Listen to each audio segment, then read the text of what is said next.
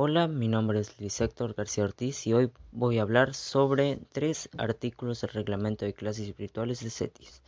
Mi salón es el 2405 y mi matrícula 39632. Primero que nada me gustaría aclarar que no estoy juzgando las reglas, solo estoy dando mi opinión y la de algunos compañeros míos. Empezamos con la regla del uniforme en las clases virtuales.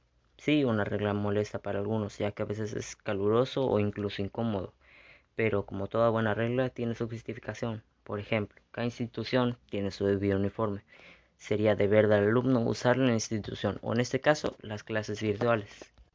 No sería algo normal ir con pijama a la clase mientras los otros visten sus uniformes. Como lo explica Kant, si no sabes qué hacer, haz aquello que todos deberían hacer en la misma situación.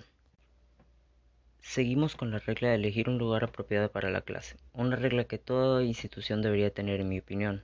Sin embargo, a veces es molesto estar sentado en una silla enfrente de una computadora por casi cinco horas, aunque gracias a los descansos podemos alejarnos de la computadora por al menos un rato. Como la regla anterior tiene su buena justificación, y esa es la disciplina y el orden.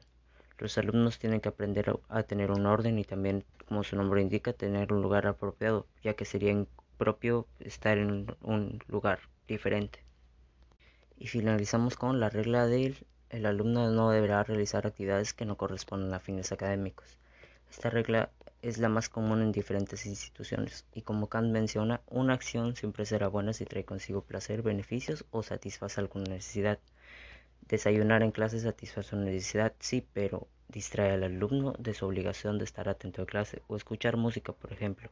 Escuchar música trae consigo placer, pero como el ejemplo anterior distrae al alumno de su obligación. Y esto sería todo por mi parte.